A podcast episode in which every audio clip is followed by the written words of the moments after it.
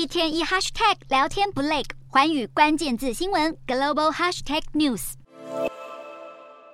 使用 TikTok 作为身材工具的网红以及 TikTok 的爱好者们，聚集在美国国会外，举着留下 TikTok 的示威字条，表达他们对国会议员可能寄出 TikTok 禁令的不满。此外，也有残疾人平等权利倡议者等来到现场，指出 TikTok 对组织倡议活动发挥了重大作用，并要求国会再三考虑禁用将对他们造成什么样的影响。民众及网红在国会外积极地争取自己的权利，而 TikTok 执行长周受资与此同时也抵达国会，并在能源与商务委员会。所举办的听证会中，回答议员们对于 TikTok 资料安全的关切，并希望政府能与企业达成共识，让这个僵持已久的议题早日落幕。